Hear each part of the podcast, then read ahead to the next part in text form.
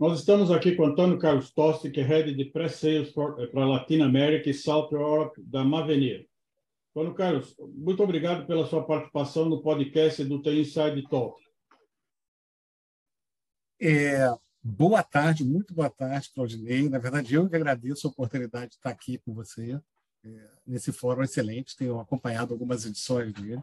É, fico lisonjeado de estar aqui, já acompanhei grandes conteúdos aí, espero que, que seja uma, um bom painel esse aqui. Né? Eu estou na Mavenira há cinco anos, é, eu hoje sou diretor de vendas para o Brasil, é, pego as contas, é, é algumas contas de Tiers 1 no Brasil, é, já fui diretor de pré-vendas é, na Mavenir para o território, tenho um background, uma formação de engenheiro eletrônico, trabalhei muitos anos em TI, e muitos anos em rede. Né?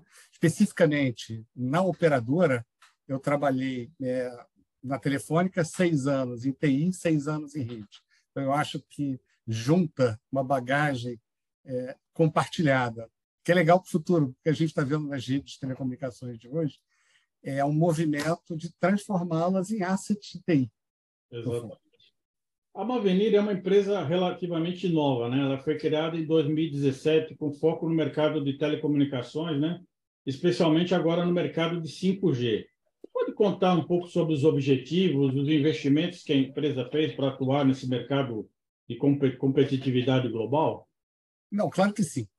É, a Mavenir, é, eu acho que a gente tem que começar dizendo que ela não é uma empresa tão nova assim. Na verdade, ela é um movimento de formação a Maveni foi composta é, pela fusão de alguns líderes é, de mercado é, de algum tempo atrás. Tá? A gente pode falar da Azura. A Azura era uma empresa líder em todo o segmento de SVA, dos, dos famosos serviços de valor agregado. Tá? Aquelas plataformas de SMS, de MMS, de WAP Gateway.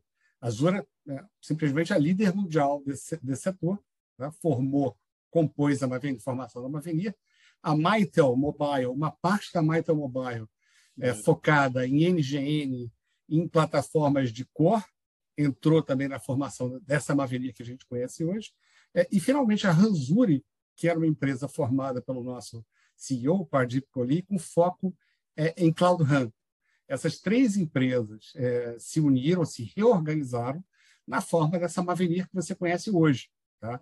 que é uma, uma empresa é, é, cuja missão, é, cujos valores são plataformas abertas, é, plataformas e serviços aderentes a padrões de mercado, é, que evitem é, e evitam é, lock-in de todas as formas, que rodem em qualquer cloud, em clouds híbridas, clouds públicas, clouds privadas, né? enfim, que sejam soluções bastante automatizadas e em nuvem escala web.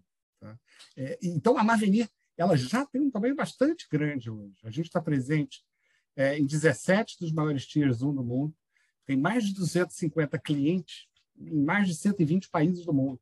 E tem um tráfego gigantesco é, é, de assinantes passando por plataformas de Mavenir é, implantadas nessas, nesses clientes ao, ao largo do mundo, por conta dessas aquisições que a gente foi fazendo ao longo do tempo. Então, a Mavenir não é uma empresa assim tão nova ela até hoje preserva, na verdade, um DNA e um modus operandi de startup. É legal, é, é um, a gente vive um, um, DNA e uma abordagem de startup, mas a gente já é uma empresa bem consolidada aí no mercado, com um volume assim, bastante grande. Como você falou, né, ela é uma, uma empresa que aposta nos padrões abertos. Né? É, como é que você pode explicar os benefícios desse posicionamento na prática? Olha, eu, eu, eu gosto, eu, eu, tenho um mantra, e meu mantra é o seguinte: é, as operadoras, né, as MNOs, no Brasil e no mundo, elas precisam é, de ter é, de ter ganhos de capex e de opex, tá, de investimento, de despesa, de uma forma que elas consigam se dedicar muito mais a inovar, a lançar produto, produtos novos, a lançar é, modelos de negócio variados.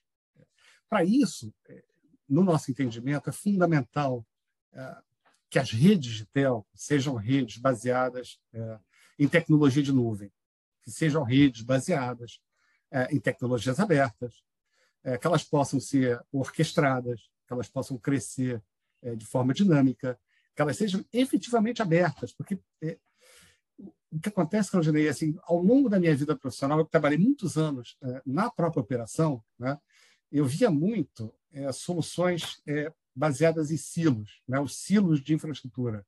Então, você tem um silo gigantesco que atende, vamos dizer, serviços de valor agregado. Você tem um silo gigantesco de infraestrutura que atende as plataformas de core, um outro silo gigantesco que atende as plataformas de acesso. E nada é compartilhado.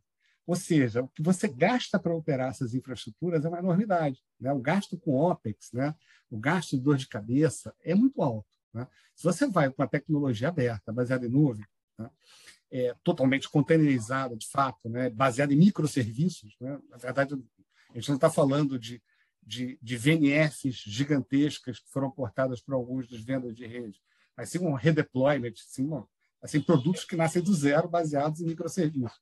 Né? Então, você roda muito mais rápido, é, os data centers se reconfiguram é, para os perfis de tráfego dinâmicos de uma forma automática, isso tudo reduz o que? Reduz o CAPEX, porque você compartilha é, muito mais a infraestrutura, e reduz o OPEX, porque a operação dessa infraestrutura é muito mais simples. Isso é, é assim, eu diria, é crucial para as operações, é, para elas terem fôlego para investir é, em inovação, em novos, novos modelos de negócio. Basicamente isso. Então, para mim e para a Mavenir, é, é fundamental a, a, a, assim, software aberto, baseado em padrões, é, web scale, é, clouds abertas, clouds públicas, privadas, híbridas, clouds múltiplas. A gente suporta tudo isso com o nosso portfólio. O nosso portfólio foi pensado para isso. E como é que é esse portfólio? Né? Quais são os principais produtos do seu portfólio? Né? Que benefício que eles oferecem para os clientes, principalmente aqui no mercado brasileiro, agora que nós estamos com a implantação do 5G? Então, é, o portfólio da Mavenir ele é bastante grande e assim é, a gente faz às vezes apresentações de uma hora é, só com, com o básico do portfólio. Né? Mas vamos, vamos imaginar que se a gente está indo de, de, de baixo para cima. Tá? É, então, na parte de baixo, assim, a gente tem é, algo que está muito mais perto da infraestrutura. A gente poderia chamar de CAS, PAS, e que não necessariamente precisa de ser nosso. Veja, a Mavenir ela, ela, ela é, de jeito nenhum preconiza que algum cliente tenha que comprar todos os stacks da Mavenir. A gente se integra e a gente é parceiro é, dos principais provedores, mas a gente tem esse layer de infraestrutura é, que atua em múltiplas clouds, em clouds híbridas, controla essas clouds tá? e oferece serviços de tel tá? para as aplicações. Tá? As aplicações, eu acho que a gente pode citar como pilares principais o MavCore, que é a porção do portfólio da Mavenir, que é voltado uh, às funções de core de pacote, é, de core IMS. Se eu estiver falando alguma coisa também que, que seja um pouco técnico demais, fica à vontade, tá? Mas serviços, servidores de aplicação de voz e de vídeo, tá? isso usa os serviços da camada de baixo, tá? Ao lado do Maver, você tem, por exemplo, é, o Mav, é, perdão, ao lado do Mavcore, o Maver, que é a solução da Mavenir é, de acesso uma solução baseada em Open Run. A Mavenir é uma das pioneiras e, é, e uma das, das, das, early adopters da tecnologia. A gente acredita tão fortemente na questão da abertura e na questão do não vendor lock-in, né? É, que nós fomos um, um dos primeiros a implementar o Open Run. Então, a gente tem todo um portfólio baseado em Open Run, que inclui é, desde software a rádio, tá? E, e, e, e, também com múltiplos parceiros que oferecem partes desse, desse portfólio. Tá? É, outra, outra parcela importante, outro componente importante do, do portfólio da Mavenir, a gente chama de MAVED. Tá? É tudo relacionado à computação na ponta. Tá? São, é, é, é, na verdade, o mesmo core, mas um, um, o mesmo core de pacote, mas que roda também remoto, tá? É, que oferece a possibilidade, por exemplo, de, de, de oferta de redes privadas, é, você tem um interesse em IoT e oferece também é, funcionalidades relacionadas ao IoT. E tem, tem, também, eu acho que eu poderia citar aqui, é, outra vertente de, de, portfólio muito importante, que é toda a questão de aplicações e de soluções é, baseadas é, em inteligência artificial e machine learning para tratar segurança tá? e para tratar analytics de uma forma geral. Tá? Bom, aí em cima disso, a gente, eu diria que tem uma outra camada, que é uma camada de slice, de orquestração, que cuida né, de orquestrar e de fatiar esses recursos do, do portfólio. Uhum. E ainda acima disso, a gente tem uma oferta de BSS.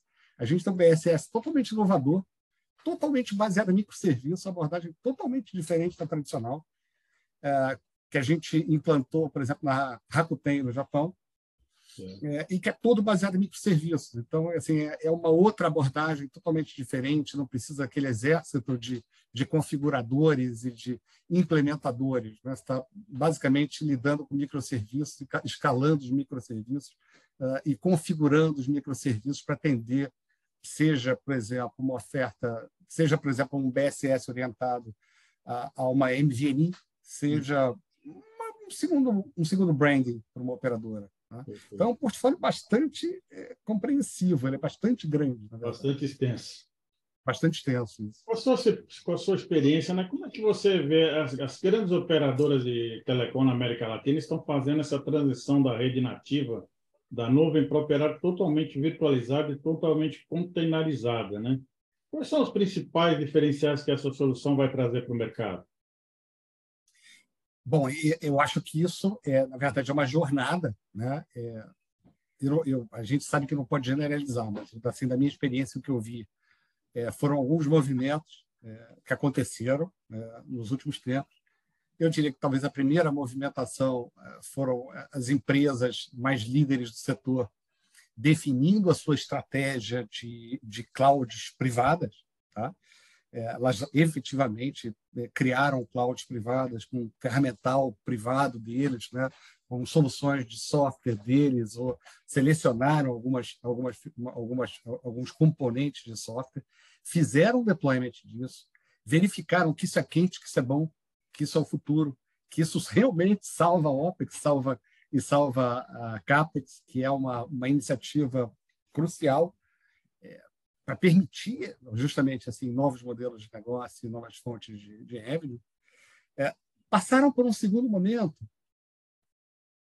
algumas delas, né, uhum. é, de transformar essa cloud, eu diria assim, que tinha um viés um pouco privado, numa cloud já bem mais focada em cloud pública, é, em chama de uma web scale cloud, né?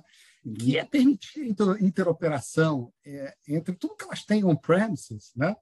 com, olha, ferramentas de nuvem, com transbordo de tráfego é, para outras clouds, é, com o envio de algumas workloads de rede é, para cloud pública, é, e também fazendo uso na cloud privada de soluções mais abertas, mais padrão de mercado é, e menos específicas. Né?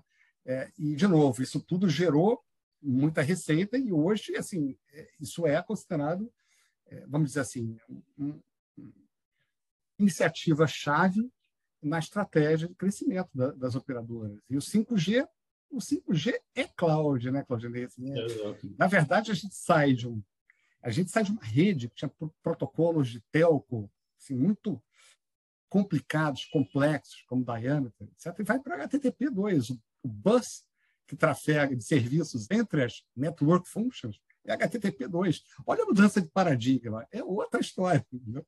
É muito interessante. A Maverni também anunciou no começo do ano passado a disponibilidade comercial da sua Intelligent IoT Platform, né? uma solução que aplica inteligência artificial e, e os dados coletados de sensores de IoT. Hum. Você pode detalhar mais essa oferta? Ela já está disponível também no Brasil? Então, qualquer solução nossa, quando está disponível, ela vai estar disponível é, mundialmente. Né? É, o, o, o IIoT ele é uma solução é, de, de é, analytics baseada em inteligência artificial machine learning, é que num deployment típico na ponta, ele está recebendo os streams de dezenas de milhares, centenas de milhares de dispositivos tá? uh, e promovendo uma leitura, né, promovendo uma orientação, vamos dizer, data mart desses dados, né, onde a inteligência artificial e o machine learning vão aprendendo uh, e vão fornecendo ao dono daquela infraestrutura insights sobre seus sensores, por exemplo. Tá? Mas ela é parte componente de uma solução mais ampla que a solução de Edge da, da Mavenir, que uhum. tem uma plataforma realmente para rodar em Edge. É, tem todo o core. Né? É, você não lança uma plataforma dessas é, sem, sem, sem ter sensores ligados no, no acesso 5G, por exemplo. Não que todos os acessos tenham que ser 5G, mas você precisa de acesso, você precisa de outros componentes do lado. Né? Mas é uma solução bem bacana. Falando mais aqui do mercado brasileiro, né? qual a estratégia da Mavenir para crescer aqui no mercado brasileiro? Né? Como é que está qual a estrutura que você está eh, planejando para atender essa demanda aqui agora em relação ao mercado de 5G, né? Quais os clientes que você já tem aqui no Brasil? É, Claudinei, é, isso, esse movimento que a gente está vendo é, do mercado, da, da tecnologia, é, de abandonar os silos, é, de reaproveitar muito mais a infraestrutura, de ser baseado em nuvem, é, de ser web scale de verdade, de ser orientado a microserviços, é, isso é, fez um modelo sair de um modelo altamente concentrado para um modelo muito mais distribuído, um modelo, vamos dizer, de peças best of breed. O cliente, por exemplo, não precisa de comprar tudo da Mavelia. Tá? É. É, é, inclusive, a gente, assim, a Mavelia ela tem um histórico é, de entrar é, fornecendo para clientes onde já existem incumbents. Né? Então, você tem que interoperar com esses incumbents. Mas o legal do 5G é que a complexidade dos use cases, a variedade desses use cases, faz com que olha, todo mundo perceba que precisa de gente nova na área. Tá? precisa de parceiros, precisa de system integrators, porque a complexidade dos use cases é muito alta. Não, as operadoras assim vão precisar, e os clientes em geral vão precisar é, de parceiros. É, então, a gente vê como estratégia né, mais legal para o Brasil é Mavenir tem parceiros globais, tá? Mavenir tem é, os parceiros da Mavenir têm parceiros, né? e os clientes da Mavenir têm os seus parceiros. Então, a gente vai crescer no Brasil é, aprofundando o modelo de parcerias, é, aonde isso for é, interessante, na verdade, aonde, aonde der um match entre as necessidades do cliente e, e a oferta. Né? A gente pode entrar como uma peça, por exemplo, construída por um parceiro, ou a gente pode usar um parceiro como uma peça construída pela Mavenir com um salário mais amplo. Tá? É dessa forma que a gente vê a, estratégia de crescimento no Brasil. É, os principais clientes da, nossos, assim, não dá para citar nomes, porque tem muito, muitas complicações, mas é. hoje no Brasil a gente está presente na maioria das Tiers 1, é, uhum. com soluções de mensageria, soluções de segurança de rede, segurança de protocolos, segurança de, de, de mensagens, enfim, esse tipo de solução. E, e, com a sua experiência também, como é que você avalia a implantação do 5G no Brasil? Né? Quais são os desafios que você acredita que devem ser superados né, para acelerar essa adoção? Quais os segmentos que você considera hoje mais promissor para as aplicações de 5G? É, Claudia, essa, é, essa é uma pergunta bastante ampla. Né? É, eu, acho, eu acho muito legal que eu tenho observado no mercado assim, muitos estudos, né? É, e eu vi assim, um estudo que me, me chamou bastante atenção, é, de que o 5G né, é, ele, ele vai possibilitar, assim, se projeta que o 5G, por volta de 2030, vai gerar um incremento de PIB global da ordem de trilhão de dólares, os use cases de 5G. Né? Bom, mas também é interessante que muitas dessas tecnologias estão disponíveis hoje. É, a gente poderia estar tá arrancando agora, né? mas assim ainda não arrancou de uma forma total. É, por que, que não arrancou? Porque as necessidades de investimento são brutais. É, imagina o que, as, o que as operadoras têm que investir para cobrir 5G é, é, no país para fornecer, por exemplo, a use case de veículo autônomo. É uma enormidade. Né? Então, assim, a gente vê que vai ter necessidade é, de muita interação é, entre, entre as empresas, muita infraestrutura compartilhada, muito esforço de regulamentação, muito esforço de financiamento, enfim, é, e, e, isso vale para o Brasil, totalmente, vai totalmente para o Brasil. É uma combinação, não é apenas um desafio tecnológico. Exatamente, é uma combinação, não é um desafio só tecnológico. Eu diria que o desafio mais tecnológico a gente tem até na veia, né? todo mundo está acostumado, mas é uma coisa muito mais ampla, né? que vai acontecer a nível global. Né? E a gente vai ter as regiões que vão arrancar na frente, as regiões que vão seguir. Né? Acho que o Brasil é um mercado bastante promissor, o Brasil é, é o povo brasileiro gosta de tecnologia, gosta de provar, gosta é um dos povos mais, que mais usa internet, mais conectados. Né? É, e isso a gente vê na, na, pressão em cima da infraestrutura das operadoras. Né? É, sempre mais banda, sempre mais infraestrutura. Enfim, é um desafio. Para finalizar, Antônio Carlos, quais são os planos da Mavenira para 2023? Onde vocês estão pretendendo investir? Como é que vocês estão se posicionando no mercado? Então, é, a Mavenir é uma empresa bastante coerente é, é, e bastante focada. Tá? Então, assim, eu diria, né, eu digo, né, que a Mavenir ela vai, em 2023, continuar investindo nos pilares é, que ela já está investindo. Né? Quais são os focos do portfólio da Mavenir hoje? Tá? É a migração é, para 5G, tá? é deployment das soluções em cloud, tá? em, em infraestrutura web scale, é, é a questão do Open Run como tecnologia aberta né, para acesso, fundamental para baratear custos, para tentar é, tirar o mercado da situação de lock-in na rede de acesso, que é onde, é, onde acontece a maior, é, maior nível de despesa das operadoras hoje, é, e é, investir é, em orquestração, automação, inteligência artificial, machine learning. Esses são os pilares, eles vão continuar sendo.